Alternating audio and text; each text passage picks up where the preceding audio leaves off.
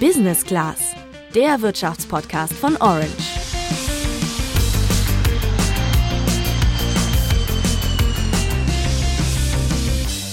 Wasserstoff ist das kleinste chemische Element, aber es spielt bei der Energiewende eine sehr große Rolle.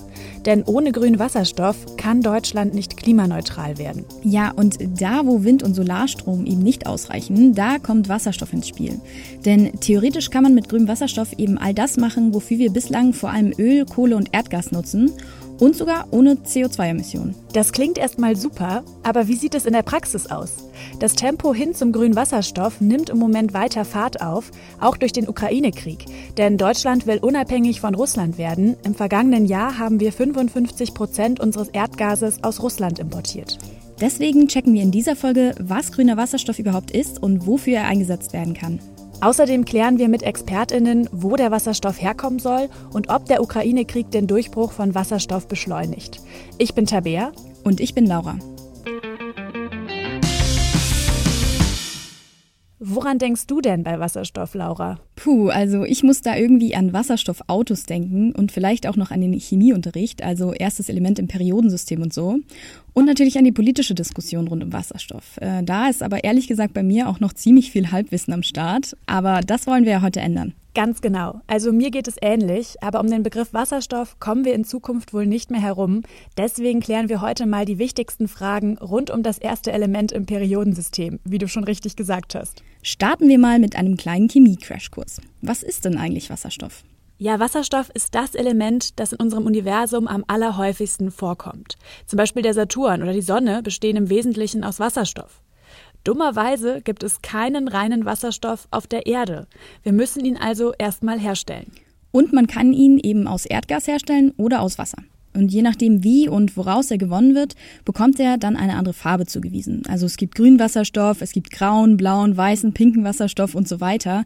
Wir konzentrieren uns jetzt hier aber erstmal auf die wichtigsten Farben, wenn es um die Energie geht. Genau, starten wir bei der Farbpalette mal mit dem grauen Wasserstoff. Was das ist, weiß Volker Quaschning. Er ist Professor für regenerative Energiesysteme an der Hochschule für Technik und Wirtschaft in Berlin. Also Wasserstoff wird derzeit äh, fast ausschließlich aus Erdgas hergestellt. Das heißt also, wir cracken Erdgas. Das ist CH4, also Kohlenstoff und viermal Wasserstoff. Wenn wir das jetzt aufknacken durch Dampfreforming, dann äh, trennen wir das C ab. Das, äh, der Kohlenstoff, der wird dann mit dem Luftsauerstoff leider zu CO2, also ist dann halt sehr klimaschädlich und deswegen kriegt er auch eine dreckige Farbe. Das ist dann der graue Wasserstoff. Dieser Wasserstoff ist momentan ein sehr schädlicher Energieträger.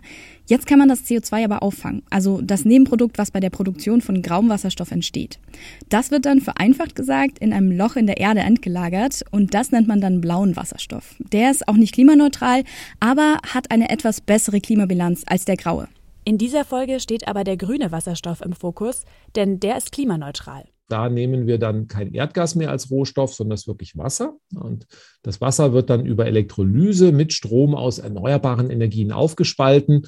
Und dann bezeichnen wir diesen Wasserstoff wirklich als grün. Das wäre dann auch wirklich der Wasserstoff, der äh, ohne Wenn und Aber dann auch klimaneutral ist. Und bei grünem Wasserstoff ist dann O2, also Sauerstoff, das Nebenprodukt. Ja, das klingt erstmal gut. Die Frage ist, wofür braucht man Wasserstoff eigentlich? Also schon heute wird Wasserstoff in der Industrie und in der Chemiebranche eingesetzt, momentan eben vor allem der graue Wasserstoff. Das merken wir gar nicht, aber in vielen Produkten, die wir täglich benutzen, ist irgendwo Wasserstoff in der Produktion beteiligt, zum Beispiel beim Papierbleichen. Und dort könnte man grauen Wasserstoff durch grünen ersetzen. Es gibt aber auch viele andere Einsatzgebiete für grünen Wasserstoff. In Zukunft könnte er fossile Energieträger wie Erdöl oder Erdgas ersetzen. Genau, im Verkehr zum Beispiel. Man kann aus Wasserstoff synthetische Treibstoffe herstellen, um damit zum Beispiel Flugzeuge anzutreiben. Und genauso beim Schiffsverkehr. Das liegt auch einfach daran, dass wir dann nicht gut auf Elektroantrieb umrüsten können. Gerade bei Langstrecken wären die Batterien viel zu groß und schwer. Das heißt also, hier ist man auf Wasserstoff oder daraus hergestellte Produkte wie synthetischer Treibstoff angewiesen. Da fällt mir was ein. Wie sieht es denn jetzt mit dem Brennstoffzellenauto aus? Ja, das Brennstoffzellenauto. Da muss ich bei Wasserstoff auch immer dran denken. Aber wir müssen euch an dieser Stelle leider enttäuschen. Die werden wohl in Zukunft eher keine große Rolle mehr spielen. In Deutschland sind gerade mal 500 Fahrzeuge mit Brennstoffzellenantrieb zugelassen. Und Experten sind sich da ziemlich einig, dass bei PKWs Batterien einfach effizienter sind und dass E-Autos sich durchsetzen werden. Ob E-Autos wirklich klimafreundlicher sind, könnt ihr übrigens in unserer Folge vom 3. Februar nachhören. Aber wir wollen jetzt nicht so weit wegführen. Das mit dem grünen Wasserstoff klingt ja bis hierhin ziemlich gut. Er ist klimaneutral und kann an echt vielen Stellen eingesetzt werden, wo wir heute auf fossile Energieträger zurückgreifen müssen. Es gibt aber auch einen großen Haken, denn für die Herstellung von grünem Wasserstoff brauchen wir enorm viele regenerative Energie und das macht ihn super teuer. Bisher konnten wir einfach billig Erdgas aus Russland importieren. 2020 lag der Preis dabei etwa 2 Cent pro Kilowattstunde. Aber der Erdgaspreis ist durch den Ukraine-Krieg und die Abhängigkeit von Russland explodiert. Teilweise zahlt man jetzt über 10 Cent je Kilowattstunde. Aber grüner Wasserstoff ist vergleichsweise immer noch sehr teuer. Man bekommt ihn zurzeit nicht unter 15 Cent pro Kilowattstunde. Volker Quaschning hat das so ausgedrückt. Also Wasserstoff nehmen wir immer dort, äh, wo wir keine bessere Alternative haben. Eine Kollegin hat mal gesagt, Wasserstoff der Champagner der Energiewende. Also kann man so sehen, als Grundnahrungsmittel würde man Champagner nie einsetzen. Das sollte man mit Wasserstoff auch nicht tun. Ja, das Grundnahrungsmittel bleiben also Batterien. Die sind effizienter, zum Beispiel bei E-Autos. Es gibt aber auch noch was, darüber haben wir bis jetzt noch gar nicht gesprochen. Da spielt Wasserstoff aber auch eine ganz wichtige Rolle. Was meinst du? Also Wasserstoff ist Speicher von regenerativer Energie. In Deutschland soll die Energieversorgung künftig vor allem über Wind- und Solarenergie funktionieren. Und wenn man mal eine Stunde überbrücken muss, weil die Sonne nicht scheint oder kein Wind weht, dann sind Batterien sehr effizient und günstiger als Wasserstoff. Aber wenn man zwei oder drei Wochen überbrücken muss, und das muss man im Winter, dann kommt man mit Batterien nicht weit. Ja, absolut. Dann kommt Wasserstoff ins Spiel. Die Umwandlung ist zwar erstmal sehr teuer, aber die Langzeitspeicherung und Lagerung ist vergleichsweise günstig. Dazu nochmal Volker Quaschning. Deswegen macht man das nur, wenn man saisonal speichern will, also möglichst einmal im Jahr den Wasserstoffspeicher im Sommer mit viel Überschuss aus Solarstrom voll machen, im Winter dann diese 14 Tage überbrücken. Aber dafür ist Wasserstoff der geeignete Speicher, weil nur mit dem Wasserstoff werden wir diese gigantischen Speicherkapazitäten, die wir für die Energiewende in Deutschland brauchen, decken können. Wir haben ja zu Beginn schon gehört, dass es auch Bereiche Industrie gibt, wo wir eben um Wasserstoff nicht herumkommen werden. Einer davon ist die Stahlproduktion. Dort wird zurzeit vor allem Kohle und Kohlenstoff verwendet. Um klimaneutral zu werden, muss der Kohlenstoff als Reaktionspartner in chemischen Prozessen ersetzt werden. Und das kann Wasserstoff. ThyssenKrupp hat sich da zum Beispiel ziemlich große Ziele gesetzt. Genau, sie wollen die eigene Stahlproduktion mit Hilfe von Wasserstoff grundlegend transformieren und bis 2050 nur noch klimaneutralen Stahl herstellen. André Zschocke ist Wasserstoffstratege bei ThyssenKrupp Nucera. Das ist ein Tochterunternehmen von ThyssenKrupp. Wir sind die Einheit bei ThyssenKrupp, äh, die Wasserstoffelektrolyseure herstellt und auch komplette Anlagen zur Produktion von Wasserstoff bereitstellen kann.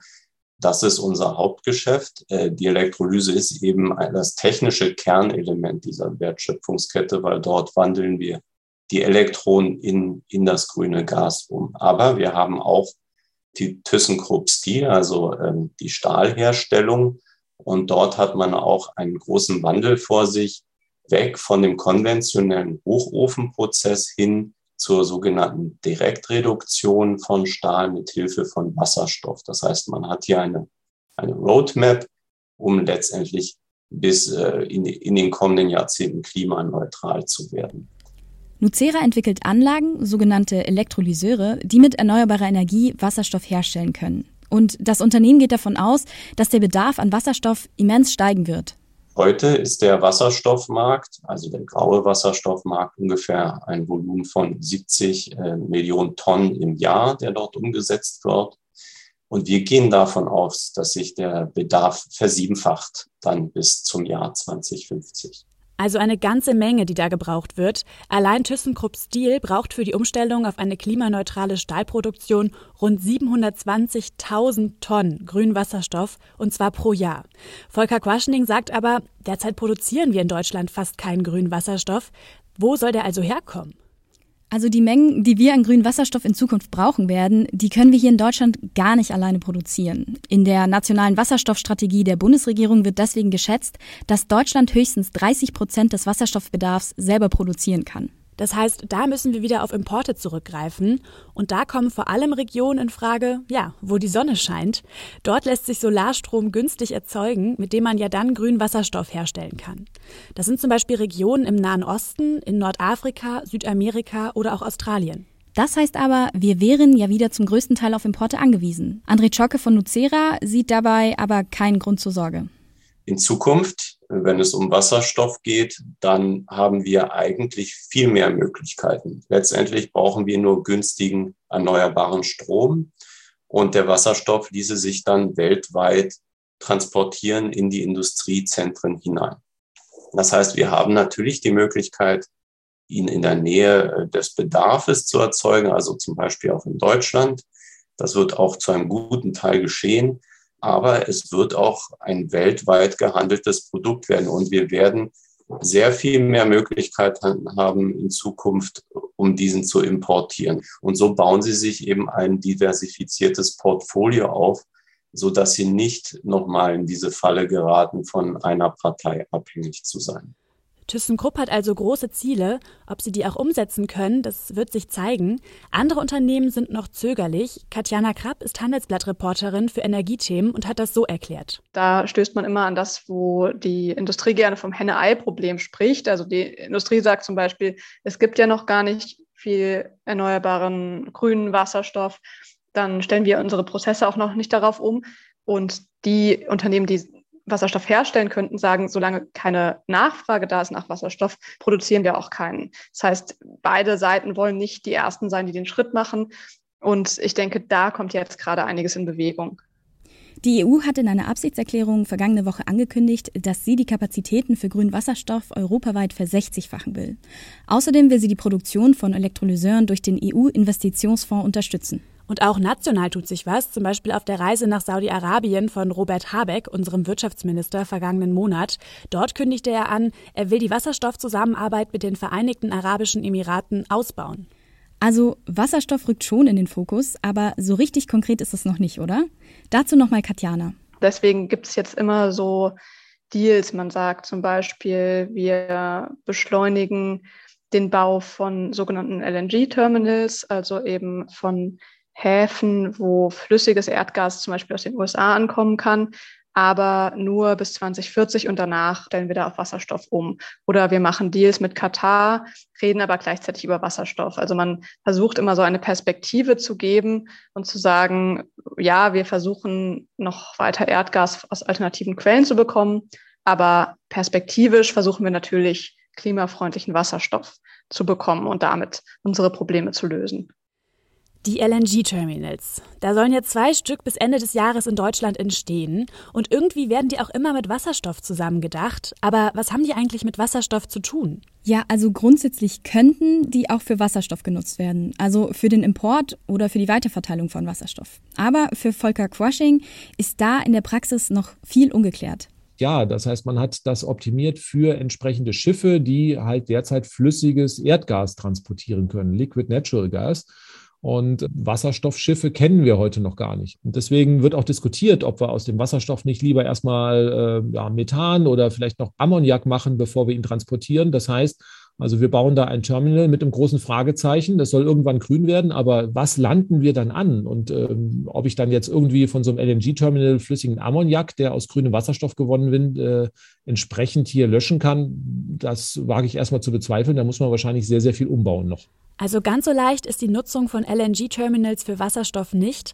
Wasserstoff ist auch einfach ein ganz anderer Energieträger als Erdgas, hat uns Volker Quaschening erklärt. Er hat eine andere Dichte, einen anderen Brennwert und ist ein kleineres Gas. Man kann es zwar durch bestehende Gaspipelines durchleiten, aber nicht durch alle. Auch das Thema Infrastruktur ist also noch ungeklärt. Fassen wir nochmal zusammen. Grüner Wasserstoff kann ziemlich viel.